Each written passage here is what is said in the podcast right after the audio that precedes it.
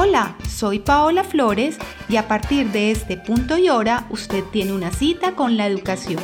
Iniciamos Firmeza con Amor. Un programa dirigido a padres, madres, cuidadores y educadores de niños, niñas y adolescentes que nace con el propósito de guiarlos en crianza respetuosa y consciente con el fin de construir mejores familias. Firmeza con Amor una propuesta de frecuencia U 940 AM para la crianza y salud mental infantil y adolescente. Firmeza con amor, porque nuestros vínculos nos hacen quienes somos, aquí por la emisora cultural de la Universidad de Medellín. Hola a todos, bienvenidos al programa Firmeza con Amor, un programa de crianza y educación de la emisora cultural de la Universidad de Medellín dirigido a padres, madres, educadores y cuidadores de la infancia y adolescencia. Les habla Paola Flores, psicóloga, promotora de la salud mental infantil y adolescente, y estoy en compañía de Hernán Botero, administrador de empresas y padre. Hoy vamos a hablar de las emociones y su influencia en los procesos de aprendizaje. Hernán, ¿cómo estás? Hola a todos, eh, hola Paola y a todos nuestros oyentes, gracias por acompañarnos el día de hoy. Hoy tenemos una súper invitada que nos estará acompañando hablando sobre emociones. Así es, Hernán. Antes vamos a arrancar con nuestros correos del día de hoy. Nuestros oyentes preguntan. Bueno, Paola, nos escribe Erika Vélez y nos cuenta que tiene un hijo de 8 años. Hace dos años está separada del padre de su niño y cada vez es más difícil que su hijo quiera salir con su padre los fines de semana. Nos cuenta que habla con su hijo para convencerlo que salga con su padre pero insiste que no quiere y ve que llega muy bravo o también muy aburrido. ¿Qué me sugieren que puedo hacer? Bueno, Erika, muchas gracias por escribirnos, gracias por tu pregunta, una pregunta muy, muy importante. Eh, Erika, es importante saber cuál es la relación del niño con su papá, cómo el papá satisface las necesidades del niño, cómo entiende esas necesidades no físicas ni materiales, sino emocionales, si es un papá presente a pesar de no vivir con el niño, si es un, un, papá sensible y está disponible a esas necesidades para ayudarlo a satisfacerlas, si lo entiende, si entiende, si hay una cercanía, em, si hay un contacto eh, diario o, seguido para que el niño se sienta acompañado y haya un vínculo, porque para que haya vínculo se necesita presencia. Entonces, todos esos factores hay que tener en cuenta para que haya un vínculo seguro, para que el niño se sienta seguro y sienta que su papá es un adulto eh, significativo para él y que puede el niño sentirse confiado en, en ese adulto que es su padre. No obligarlo, y hablar con el papá que entienda en el momento que el niño dice que no, que no quiere, el niño eh, eh, tiene necesidades y es importante que también decida si quiere o no quiere irse con su papá porque a veces pensamos que por ser niños no tienen derecho a decidir y a veces los obligamos y no está bien, porque a nadie nos gustaría que nos obligaran a irnos con alguien que tal vez no nos sentimos tranquilos o felices. Hay que indagar qué está pasando y también es importante que el papá busque esa cercanía, busque ese vínculo seguro, eh, llame al niño, lo ayude a hacer sus tareas, lo acompañe en esos procesos diarios que tienen los niños, ¿cierto? En su colegio, en sus juegos, con sus amigos. Entonces, que haga una presencia eh, en la vida del niño y en sus necesidades para que el niño se sienta confiado, seguro y así quiera irse con el papá. Bueno, Paola, tenemos un segundo correo. Nos escribe Luisa Gaviria. Cuenta que vive en Envigado y tiene una niña pequeña. No nos dice su edad, pero suponemos por el resto del correo que es pequeña, bastante pequeña todavía. Tiene la necesidad en este momento de recibir orientación sobre el mejor colegio para el ingreso de su hijo habla de colegio, suponemos entonces que ya es para tener eh, su educación primaria. ¿Cómo me sugieren o qué debo tener en cuenta para tomar esta decisión? Este es un tema largo, ¿no, Paola? Pero gracias, Luisa, por escribir. Gracias, Luisa, por escribirnos. No puedo dar nombres de colegios acá en el programa, pero sí te puedo decir, tú que conoces a tu hija, eh, cuáles son esos procesos de aprendizaje que ella ha llevado qué habilidades tiene, qué tipo de inteligencia tiene más desarrollada. Recuerda que hay ocho tipos de inteligencia y puedes investigar, meterte a Google, buscar los tipos de inteligencia de los que habló Garner, eh, la inteligencia emocional de la que habla Daniel Siegel. Y em, tú conoces a tu hija, tú sabes los gustos. Entonces, mirar, yo qué recomendaría. Primero, la ubicación un sitio donde tú te sientas bien, contemplar el transporte, la, nuestra ciudad y sus alrededores ya está muy congestionada, ¿cierto? Entonces, si la niña duerme mucho, pues que tal vez no tengamos que despertarla muy temprano para que llegue a su colegio, eh, eh, no sé, que el recorrido en el transporte sea muy largo. Hay niños que tienen recorridos de hora, hora y media, y pues tan pequeños no es recomendable tener recorridos tan largos Mm, tener en cuenta la cercanía, si, si, tú quieres un colegio que tenga naturaleza, eh, que sea un colegio donde haya mucho espacio al aire libre, el tipo de educación si es tradicional o por el contrario es educación no tradicional. Hay colegios que contemplan los diferentes tipos de inteligencias, hay colegios que son eh, católicos, entonces si tú quieres un colegio religioso, un colegio católico, también debes mirar eso, cuál es el horario, si jornada extendida, si por el, salen muy tarde, por el contrario salen más temprano los más pequeños, si es mixto o si es solo femenino, que también lo debes contemplar, si lo quieres bilingüe o, quieres un colegio que, que, no sea bilingüe, que también en Envigado hay colegios que son bilingües o no hay otros que no son bilingües.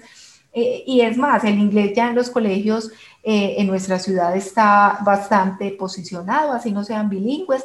Entonces, lo más importante es conocer a tu hija, cuáles son sus habilidades, eh, cuál es ese tipo de inteligencia más desarrollado y dónde tú puedes ver que es feliz.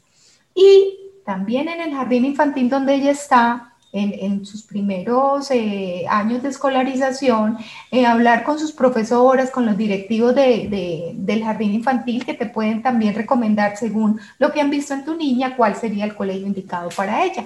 Pero hay que tener en cuenta las habilidades de la niña.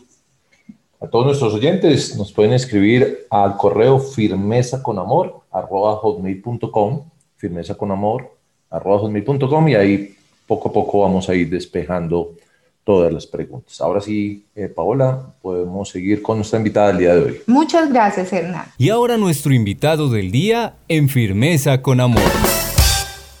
Para este importante tema, hemos invitado a Tatiana Moreno, psicóloga de la Universidad del Bosque, magíster en psicología clínica de la Universidad Nacional de Colombia, experta en regulación emocional y desarrollo infantil, doctorada en educación de la Universidad de los Andes, directora de Little Ones, docente universitaria y psicoterapeuta. Tatiana, bienvenida a Firmeza con Amor. Hola, Paola, muchas gracias. Qué rico que estés acá para que hablemos de las emociones y su influencia en los procesos de aprendizaje. Eres experta en el tema, tienes mucho, mucho conocimiento y mucho recorrido en el tema eh, de los procesos de aprendizaje, de las emociones. Y bueno, vamos a empezar con una pregunta obligatoria. Cuando hablamos de, esto, de emociones y aprendizaje, pues tenemos que primero preguntar, ¿qué se entiende por aprendizaje? Ok, bueno, digamos que hay muchísimas teorías, ¿sí? muchas descripciones acerca de este tipo de, de, constructos, pero digamos que a grandes rasgos podríamos entender el aprendizaje como ese proceso a través del cual tenemos que las personas, los individuos, ¿cierto? Los, los chiquitines, nuestros niños, niñas y todos nosotros adquirimos o modificamos nuestras habilidades, nuestras destrezas, nuestros conocimientos e incluso también nuestras conductas, ¿sí? Todo esto a raíz o digamos como, como fruto de la experiencia tanto directa e indirecta de los procesos de estudio, de la observación, el razonamiento, la instrucción. ¿Cierto? Es decir, digamos que a, grandes rasgos el aprendizaje es como ese proceso eh, de formar experiencia y, adaptarla para futuras eh, ocasiones, ¿no? Poder utilizar todas esas experiencias previas y poder utilizarlas en situaciones en las cuales requerimos ese tipo de habilidades, destrezas, conocimientos o conductas en, las situaciones. Claro que sí. Bueno, y, y, teniendo en cuenta eso que tú hablas de lo que es el aprendizaje, ¿por qué es importante hablar de emociones en estos procesos de aprendizaje? Bueno, digamos que es fundamental hablar de emociones porque el aprendizaje, si bien es un proceso cognitivo, no es exclusivo solamente a nivel de cognición. También el aprendizaje es un proceso que es emocional y social. Es decir, que todas las cosas realmente van a estar vinculadas a nuestras emociones.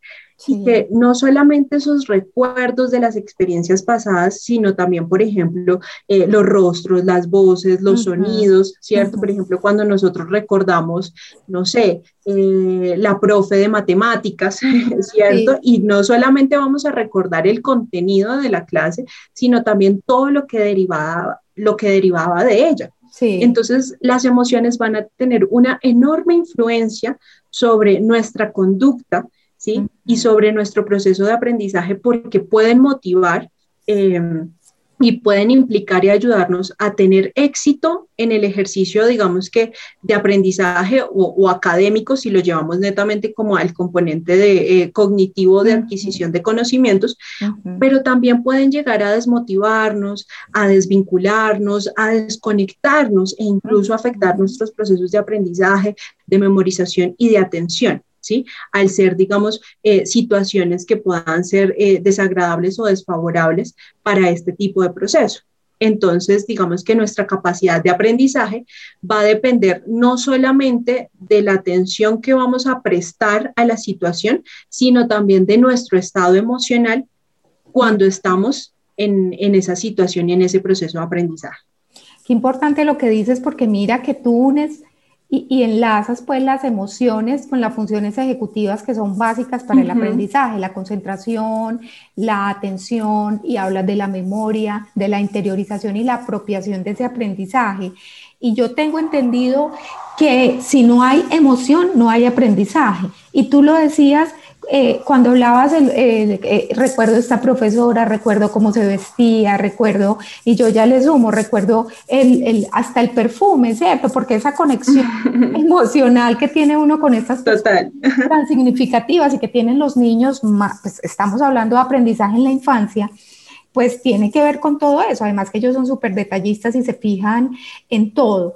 Em, tú hablabas tanto de motivación como de motivación. Entonces la motivación genera unas emociones y la desmotivación genera otras emociones. ¿Cómo influyen esas emociones, tanto emociones, eh, podríamos decir positivas, eh, y emociones que se podrían llamar negativas en ese aprendizaje y en esos procesos de aprendizaje?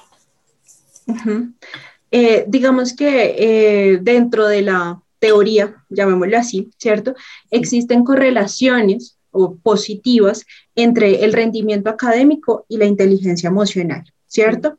Y, el desequilibrio o el desfase en este tipo de sistemas eh, muchas veces puede ocasionar también un desequilibrio entre los procesos que hablábamos ahorita, emociones, aprendizaje, memoria y todas, eh, digamos que esas funciones ejecutivas como tú mencionabas, Paola, ¿cierto? Sí, Entonces, digamos que eh, hemos podido evidenciar que los estados emocionales negativos, que, bueno, que, lo que siempre hemos hablado, ¿no? No es que existan emociones positivas o negativas o buenas o malas, sino que esa es la forma como de acuñar para que todos hablemos como un mismo idioma, ¿cierto? Estos estados emocionales negativos, em, por ejemplo, en situaciones de estrés intenso, ¿cierto? En las que se pueden liberar niveles altos, digamos que de cortisol, pues van a tener un efecto nocivo sobre el proceso de aprendizaje y sobre la memoria y sobre otro tipo de procesos. Lo que puede producir y lo que generalmente produce es un bloqueo en el proceso cognitivo, ¿cierto? Y lo que nos va a permitir suponer o entender que si el estrés se prolonga en el tiempo, eh, puede incluso deteriorar neuronas de nuestro hipocampo, eh, afectar nuestras estructuras, digamos que cerebrales, y que todo eso va a resultar esencial para adquirir conocimiento.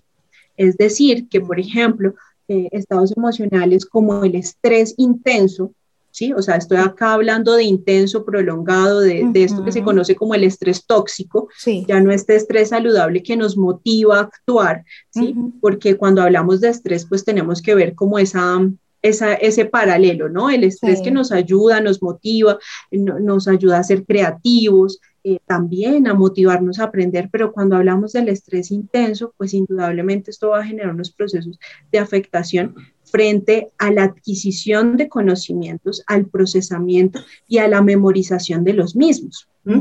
Esto mismo también sucede eh, o más bien contrario a esto, también tenemos esos estados emocionales positivos, ¿no? La alegría, eh, digamos que el interés, la sorpresa, pues digamos que esto va a producir situaciones de bienestar emocional e indudablemente esto va a permitir aumentar la eficiencia del proceso eh, cognitivo, ¿sí?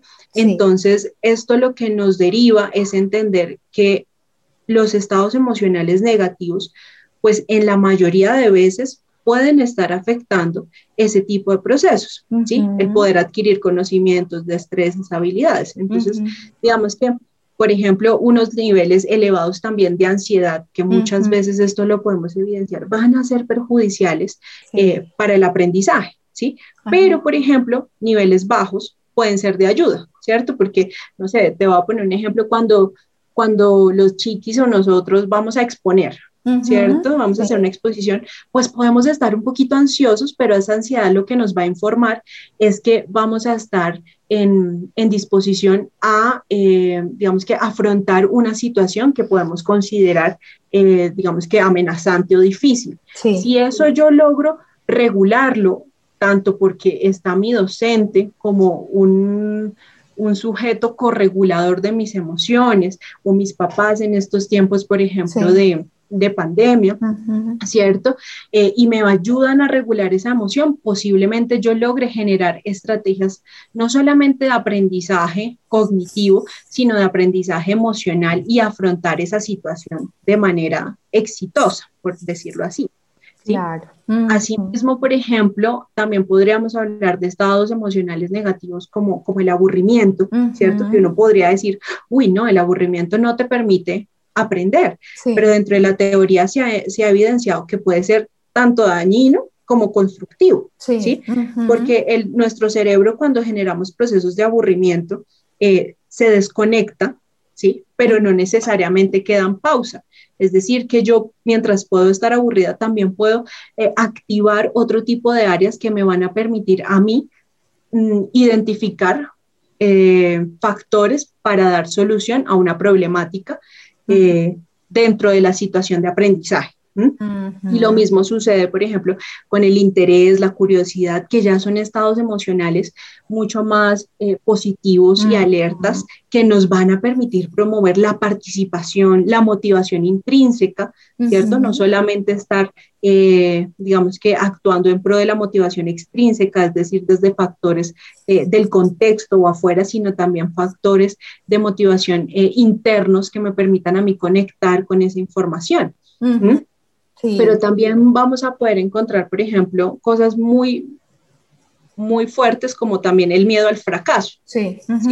que puede conducir a, una implementación de estrategias eh, que incluso pueden ser llamadas o conocidas como el autosabotaje de esos resultados de aprendizaje, ¿sí?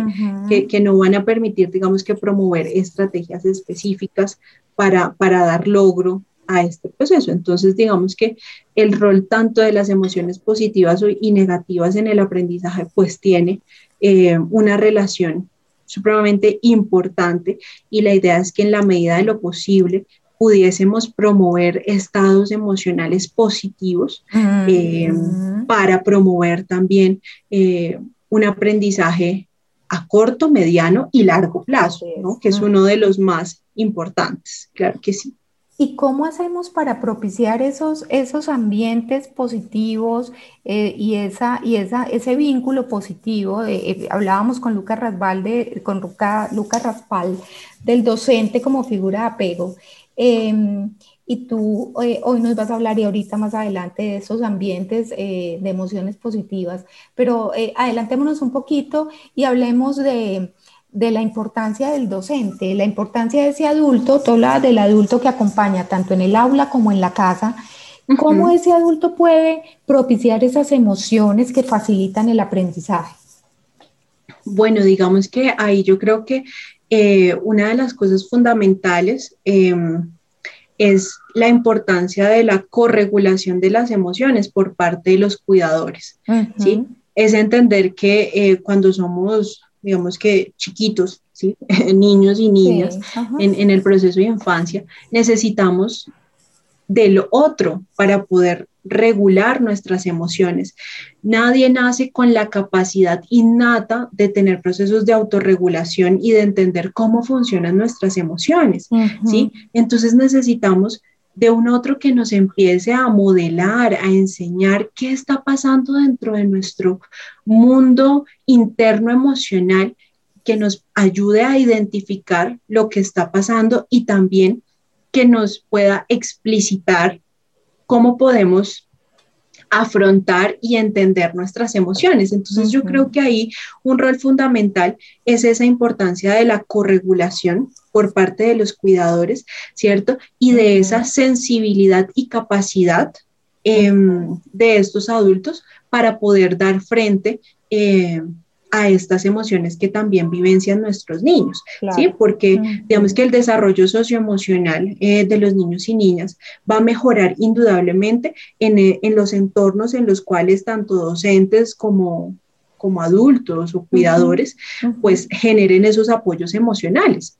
¿sí? Entonces, digamos que yo creería que eso es un componente muy importante donde, donde, se donde confluyan como entornos de confianza, apoyo, colaboración, eh, y que los niños siempre en estos procesos de aprendizaje, y yo creo que en su vida en general, se sientan seguros, valorados, validados y acompañados. Entonces creería que ahí pues es, supremamente importante estos ejes de sensibilidad, disponibilidad y acompañamiento eh, en el proceso de desarrollo socioemocional. Claro que sí. Dentro de las emociones que hablabas ahora, cuando hablabas de emociones eh, negativas y positivas, por decirlo de alguna manera, hablabas del asombro y del aburrimiento.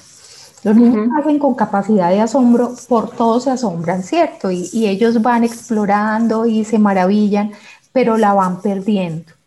Y otra emoción el aburrimiento que nos preocupa tanto a los adultos, no un niño aburrido, ¿cierto? Es que vive aburrido y, consultan porque el niño les dice que está aburrido. ¿Cómo podemos, Tatiana, propiciar o seguir cultivando ese asombro en los niños y cómo podemos manejar el aburrimiento, que es una emoción positiva? Digamos que, bueno, ahí hay algo importante que, que tú mencionas y es primero entender que el aburrimiento es una emoción natural, que es necesaria sentirla, vivenciarla y que también nos va a ayudar y que va a estar conectada como a esos procesos de tolerancia a la frustración, ¿sí? No siempre nuestros niños tienen que estar todo el tiempo pues eh, activados o en búsqueda constante como de, desaburrirse, llamémoslo así, ¿cierto? Sino también que podemos fomentar que ellos puedan entender que es una emoción que es válida y que también habrán momentos en los cuales pues nos vamos a sentir aburridos, sí, yo creo que eso lo hemos sentido desde los más chiquitos hasta los más grandes, claro, sí, y que ahora bien, entendiendo, identificando esa emoción, pues también podemos tomar decisiones en pro de cambiar esos estados emocionales. Y entonces ahí, pues empezar a preguntarnos y a preguntarles, ¿no? Bueno, ¿qué cosas podríamos hacer? ¿Sí? Y ahí yo creo que también podríamos empezar a implementar estrategias de creatividad. No siempre el desaburrirnos, llamémosle así, pues tiene que ser con un celular, con una tablet, ¿cierto? Sino también puede ser a través de otros elementos eh, estimuladores eh, a nivel cognitivo, a nivel sensorial, ¿sí? Entonces, no sé, te voy a poner aquí unos ejemplos, pero pueden haber muchísimos, ¿no? El uso de, materiales como la plastilina, eh, como las pinturas, el arte, la música, la lectura, ¿sí? Todo este tipo de, de, acciones pues son estrategias que también pueden propiciar no solamente el afrontar el aburrimiento desde un eje más propositivo, sino también entender que hay muchas acciones que pueden incentivar eh, la creatividad y el asombro. Entonces, eh, ¿cómo cultivarlo? Pues yo creería que a través de, eh, primero, identificar esas cosas ¿cierto? Que le agraden a nuestros niños y tratar de, promoverlas y de cultivarlas, ¿sí? Eh, yo recuerdo mucho, pues, cuando estaba directora de mi jardín, todos los niños aprenden de formas diferentes y todos los niños les gustan cosas diferentes. Hay niños quienes se sienten eh, más motivados por el trabajo sensorial, otros por la lectura, otros por los juegos activos, ¿no? Entonces, correr, eh, saltar, eh, los deportes. Eh, otros por la danza, otros por la música. Entonces yo creo que para incentivar ese tipo de procesos, lo primero que deberíamos hacer es empezar a identificar los intereses de nuestros niños y de nuestras niñas, eh, aquellos talentos, destrezas, fortalezas o cosas que de pronto con las que se sientan cómodas, ¿no? Porque a veces hay cosas que nos gustan, pero no tenemos las, las super habilidades, ¿sí? Digamos, no sé, a mí me puede gustar cantar, pero eso no quiere decir que yo tenga buena voz, ¿cierto? Entonces, es identificar esos intereses y empezar a promoverlos y a que ellos encuentren también esas formas eh, de cautivarse y de asombrarse. Además, yo creo que una habilidad pues muy bonita que tienen los niños que a veces como que hay una tendencia a perderla y es que ellos se asombran por todo, ¿sí? Incluso creo que ahorita en las redes hemos hasta visto videos eh, donde ponen como la tecnología y algo, no sé, el control de la casa del televisor, ¿sí? Y el niño coge el control y no el juguete. Sí. Entonces, digamos que es también propiciar espacios de que no siempre necesitamos eh, los aparatos más extravagantes para incentivar la creatividad eh, o el asombro, sino que también en la cotidianidad nuestros niños y nuestras niñas se pueden asombrar, ¿sí? Entonces, todos estos experimentos en casa, estos tipos de... Em, digamos que de experiencias sensoriales, de estas experiencias musicales, artísticas, yo creo que son una puerta, no será la única, pero son una puerta para empezar a propiciar esos espacios de interés y de desarrollo y de asombro. El día de hoy nos acompaña Tatiana Moreno, psicóloga de la Universidad del Bosque, magíster en psicología clínica de la Universidad de Colombia. Nacional. Nacional de Colombia, claro que sí, Paula, y experta en regulación emocional y desarrollo infantil. Y estamos hablando, para los oyentes que no alcanzaron a escucharnos desde el inicio del programa, sobre emociones y su influencia en los procesos de aprendizaje. Bueno, eso que dices del asombro es muy lindo. Yo les he propuesto a los papás eh, que hagan tarros del aburrimiento con los niños. Em, que escriban eh, eh, cositas que, que, pueden hacer cuando están aburridos o dibujen o imprimimos figuritas que nos indiquen los diferentes juegos o las diferentes actividades eh, que pueden hacer cuando están aburridos, las meten en un tarro o en una cajita y cuando estén aburridos pueden sacar el papelito que les indica qué hacer, porque a veces no saben qué hacer, ¿cierto? A veces como que no, no, no se les ilumina eh, ese momento por el mismo aburrimiento, pero lo que tú dices, el aburrimiento es supremamente importante para desarrollar la creatividad. Tatiana, estamos pasando por un momento muy difícil, ¿cierto? Estamos con educación en casa, los niños están desde el año pasado, la gran mayoría en la casa aprendiendo, conectándose. Eh, y el, común que yo he visto en las consultas y lo que consultan los papás es que el niño no se quiere conectar, no se concentra, no le gusta, mm, no pone cuidado, no habla, no quiere prender la cámara porque no quiere que lo vean. Bueno, esa es la realidad y en esta virtualidad donde, donde em, el aprendizaje se ha visto afectado, porque creo que todos los que somos papás y, y, que somos terapeutas hemos visto que sí se está viendo afectado. ¿Qué está pasando con esto, que, que con esta situación de aprendizaje virtual, Tatiana? ¿Qué está pasando con las emociones en los niños y cómo está afectando esa, eh, cómo están afectando esas emociones el proceso de aprendizaje?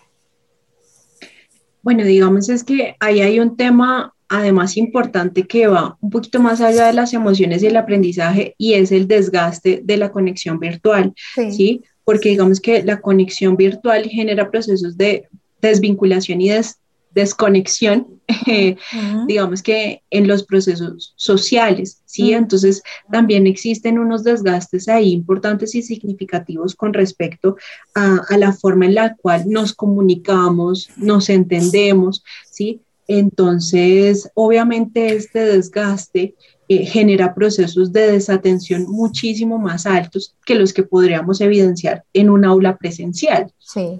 Entonces, digamos que el esfuerzo por concentrarnos en una situación particular como es la cierta clase, llamémosla así, ¿cierto?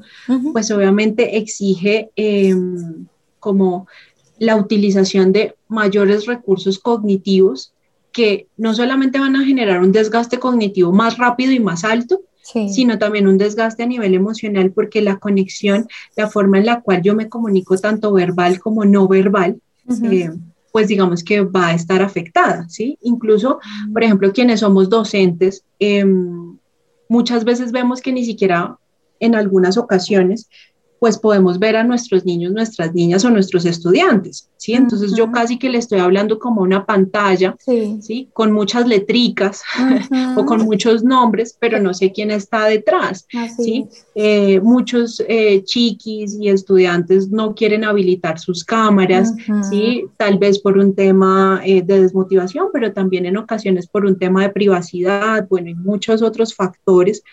Y todo este tipo de situaciones, pues indudablemente va a generar unos procesos de desgaste emocional y unas falencias en los procesos de conexión em, social, ¿sí? Y en la forma en la que yo me comunico con el otro. y más, por ejemplo, en nuestros chiquitos que en ocasiones necesitan tanto como de, de ese contacto, de esa conexión, sin decir ¿no? No quiero que esto de pronto se malinterprete sin decir que la virtualidad no es una herramienta propositiva también de aprendizaje, solamente que en ciertas ocasiones tenemos que empezar a analizar si todas las estrategias que utilizábamos en el aula son las mismas que vamos a utilizar desde la virtualidad, porque claramente son espacios y contextos completamente diferentes que requieren otro tipo de demandas. Entonces, te voy a poner un ejemplo, digamos, con el tema del tiempo, que ha sido tan controversial, ¿cierto? En este, pues, año casi, año larguito que hemos tenido en este proceso de pandemia. Y es, si antes las clases eran alrededor de 30 a 45 minutos, eh, pues ahorita desde la virtualidad deberíamos empezar a reevaluar los tiempos, sí. Porque la forma en la que yo atendía en la presencialidad no es la misma forma ni la misma temporalidad frente a la cual yo voy a atender eh, pues desde el eje virtual. Sí. Entonces, digamos que ese tipo de procesos es, es, fundamental tenerlos en cuenta, ¿sí? Y también tener en cuenta los tiempos, por ejemplo, de atención de los chiquitines, ¿sí? Que digamos que más o menos si estamos hablando de los más grandecitos de 5 a 6 años, estamos hablando de un proceso atencional de 25 minutos, ¿sí? Es decir, que más o menos los tiempos también, de acuerdo a la edad, pues deben cambiar las actividades, ¿sí? La alternancia en las actividades. Eh, este tipo de procesos pues son fundamentales. Sí.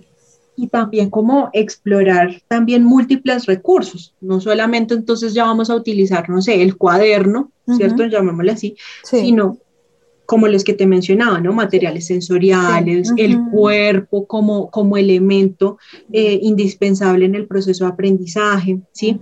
Entender también el ritmo de aprendizaje de nuestros niños y niñas, o sea, todos los procesos de aprendizaje son diferenciales en cada uno de nosotros, ¿sí? Ese tipo de proceso es fundamental y también yo creo que hay un componente muy importante frente al cual no estábamos preparados y es pues que nuestro entorno de casa se tuvo que convertir en nuestro entorno académico. Sí. Entonces la casa era el espacio, no sé, de descanso, de tranquilidad, de compartir en familia y ahora no.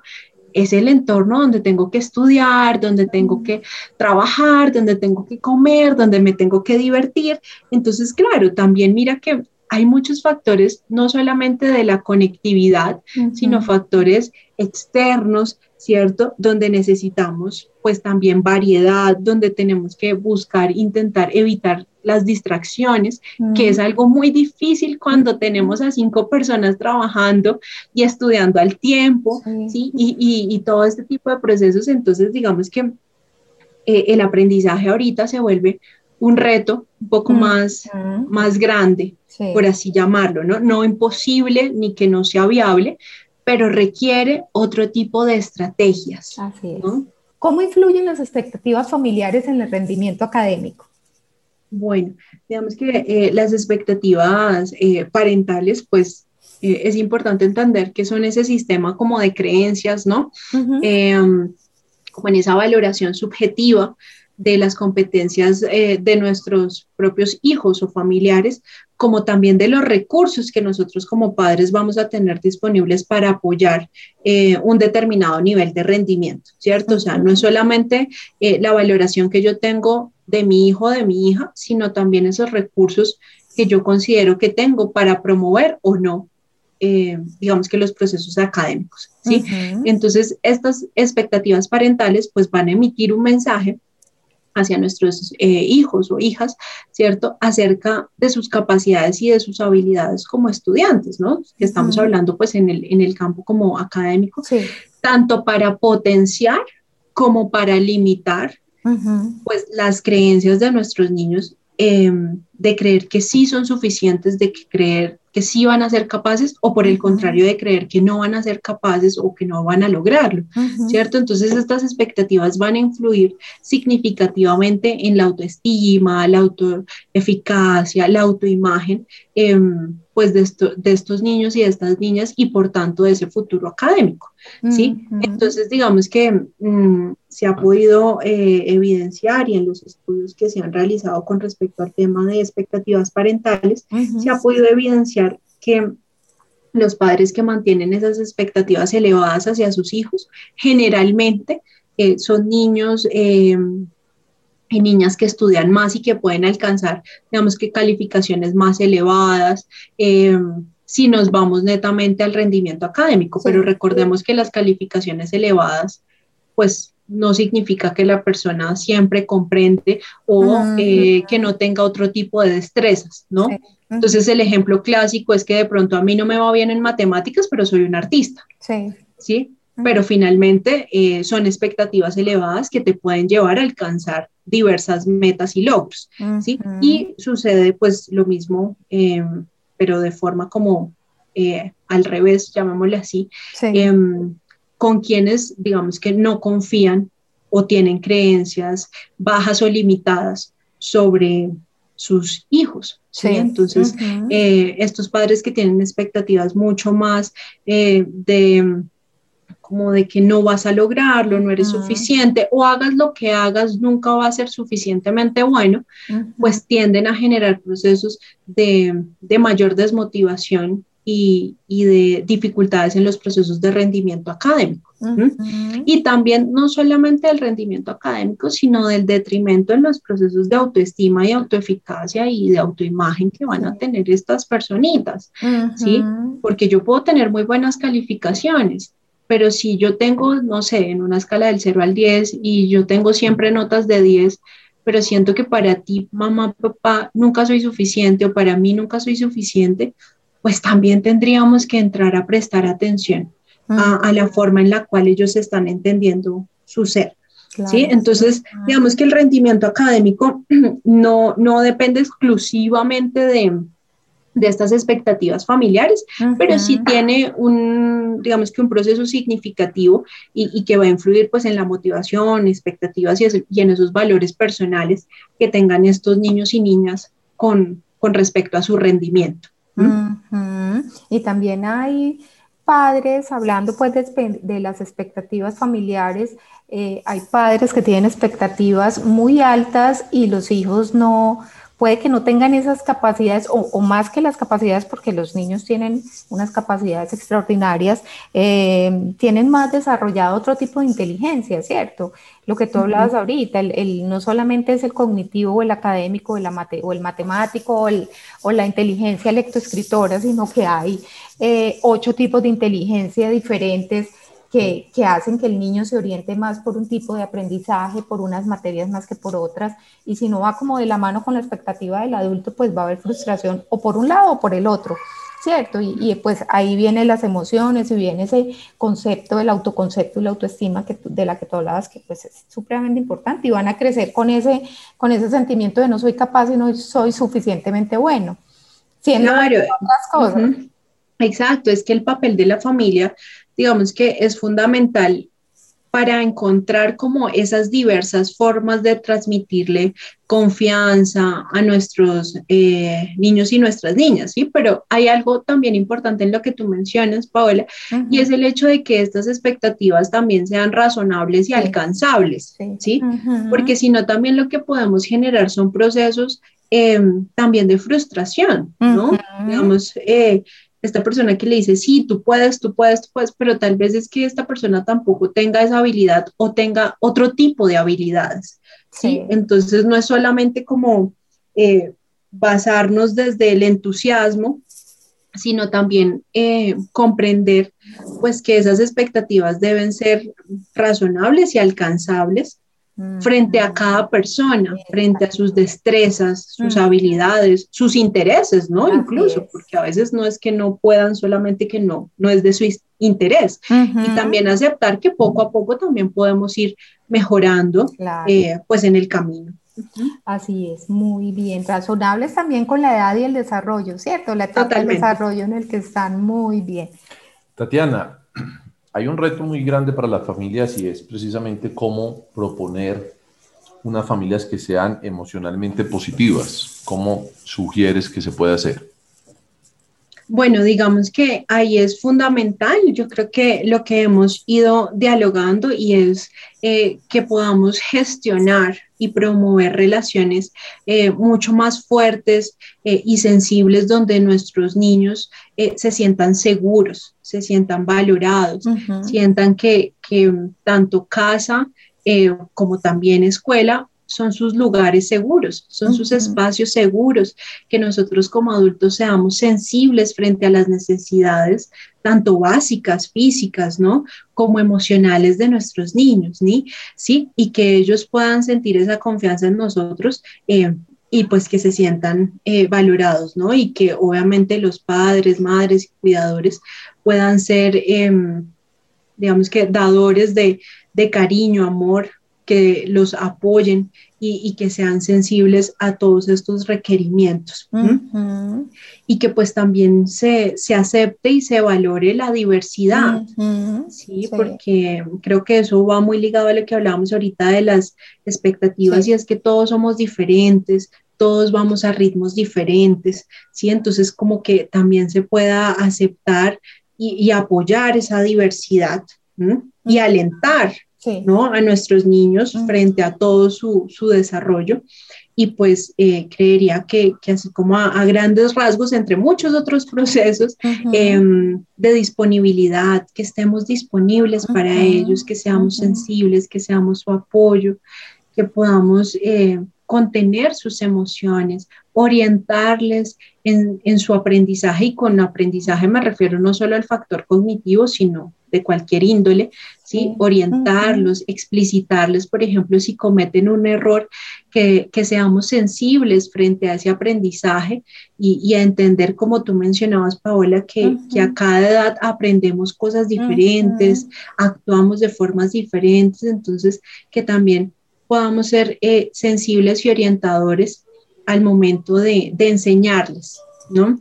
Y de orientarlos. Así es, la sensibilidad que es tan importante. Tatiana, ¿y cómo proponer aulas emocionalmente positivas, tanto en la presencialidad como en la virtualidad, como en el aula virtual? Eh, bueno, yo creo que eso es, eso de lo que hemos estado dialogando, ¿cierto? Y es que creemos entornos de confianza, apoyo y colaboración. Sí. ¿sí? O sea, creo que eso es fundamental en, donde nuestros estudiantes se sientan seguros y valorados, ¿sí? que donde las aulas o los entornos académicos, educativos, se consideren y se vivencien como esos lugares en que, por ejemplo, las emociones puedan ser expresadas y que esos docentes valoren y escuchen esas emociones porque digamos que eh, las reacciones o la forma en la que yo como docente em, reacciono frente a ciertas emociones, pues también pueden alentarlos como una manera de, nutrir, llamémoslo así, como esos métodos apropiados de regulación de las emociones, ¿cierto? Entonces, esto, por ejemplo, perfectamente podría incluir, digamos que la expresión apropiada de emociones como la ira o la rabia, ¿cierto?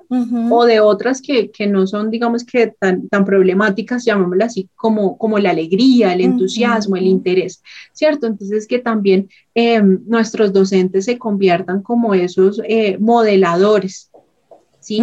Eh, de, cómo nosotros como niños y niñas podemos expresar y, regular nuestras emociones. Creería que eso como a grandes rasgos y ya un poco más específico, digamos que hay unas teorías frente a las cuales me, me uno mucho y es que un aula emocionalmente positiva em, puede estar, digamos que, interrelacionada con tres factores importantes. Lo primero es lo que tiene que ver con que sea un aula empática. ¿Y eso qué significa?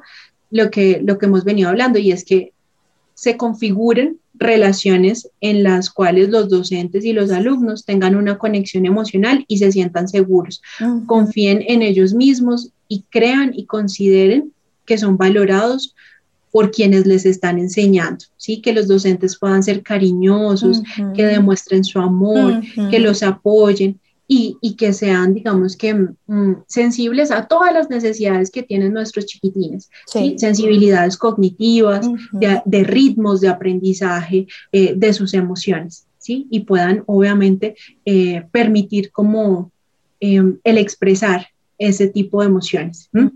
También que sea un aula prosocial, ¿sí? Y es donde los docentes y también los estudiantes se convierten en una red de apoyo, donde aceptamos todas y cada una de nuestras diferencias, ¿cierto? Nuestras fortalezas, nuestras habilidades, también nuestros defectos, también nuestras dificultades, y entre todos nos podamos cuidar y apoyar y, alentarnos entre compañeros y docentes cuando, por ejemplo, las situaciones pueden ponerse difíciles, cuando uno de pronto no entiende y el otro par también se vuelve como un coayudador de, del docente, ¿cierto? Entonces volver también esas aulas como prosociales, ¿sí? Que no solamente promovamos la, los procesos cognitivos, sino también la forma en la que nos relacionamos con los demás, ¿sí? Y creería que un tercer factor es el aula también centrada en el aprendizaje. Sí. ¿Sí? Y es que los estudiantes puedan compartir pues esos valores y esos propósitos eh, comunes, y que eh, tanto docentes como estudiantes pues se puedan dirigir a esos objetivos, ¿sí? Y vamos a tener claras las metas que queremos alcanzar, entendiendo la diversidad y entendiendo que también la forma en la que evaluamos a los niños no debería ser solamente un eje de evaluación em, con el otro, sino consigo mismo. Es decir, que los avances que nosotros veamos en los procesos de aprendizaje no solamente estén en comparación con el otro, sino en los avances que el niño tenga sobre su mismo actual. ¿sí? Entonces, creería que eh, esos podrían ser factores que indudablemente puedan promover aulas, eh, digamos que emocionalmente positivas demasiado importante lo que dices. Esos tres factores me encantaron y para tenerlos súper en cuenta en las aulas emocionalmente positivas, me encanta eso que dices. Bueno, Tatiana, este tema nos daría como para un año de programa. Cierto, esto es un tema más ahora. Sí, y nos apasiona. Ajá, y nos apasiona. Pero bueno, vamos a cerrar con tus redes. Cuéntanos dónde te podemos conseguir, escribirte, solicitar información sobre ese tema del aprendizaje y las emociones. Claro que sí. Bueno, me pueden encontrar eh, con el nombre de arroba The Little Ones Call tanto en Instagram como en TikTok, como en Facebook y como en YouTube. ¿sí? Ahí van a encontrar todo el contenido. En Facebook también como The Little Ones by Tati Moreno. ¿sí? Ahí, ahí me pueden buscar. O también a mi correo electrónico si tienen alguna pregunta, alguna inquietud mucho más específica, ¿cierto? Donde quisiéramos profundizar sobre esos temas, me pueden escribir a Tatiana Moreno 4321 arroba gmail.com y con muchísimo gusto toda la información que compartimos constantemente y en mi correo, pues podemos comunicarnos. Excelente. Bueno, ya tienen los datos, ya saben dónde buscarla, lo que necesiten. Tatiana, pues es supremamente experta en este tema. Y bueno, Tati, muchas gracias por estar con nosotros y por aceptar esta invitación. A ustedes, muchísimas gracias por este espacio. Gracias, Tatiana. Estamos en contacto en una próxima emisión. Muchas gracias. Claro que sí, muchas gracias, que tengan un excelente día. Gracias a ti. Y ahora vamos con nuestra sección de eventos. En Firmeza con Amor, un espacio para eventos y charlas. Tenemos el conversatorio El duelo infantil y su mar de emociones, cómo acompañar a los niños en sus diferentes procesos de duelo. Te cuento, Paola, que va a ser el miércoles 28 de abril del 2021 de 7 a 9 de la noche para todos nuestros oyentes. Es un grupo cerrado previa inscripción por Zoom. Sid Colombia, en Instagram Sid Colombia lo pueden ubicar, 50 mil pesos la inscripción. También tenemos una invitación muy especial de Juliana Vergel, psiquiatra, duelo perinatal. En la página de Instagram de ella, julianavergel.psiquiatra, pueden encontrar la información. Va a ser el 24 de abril del 2021.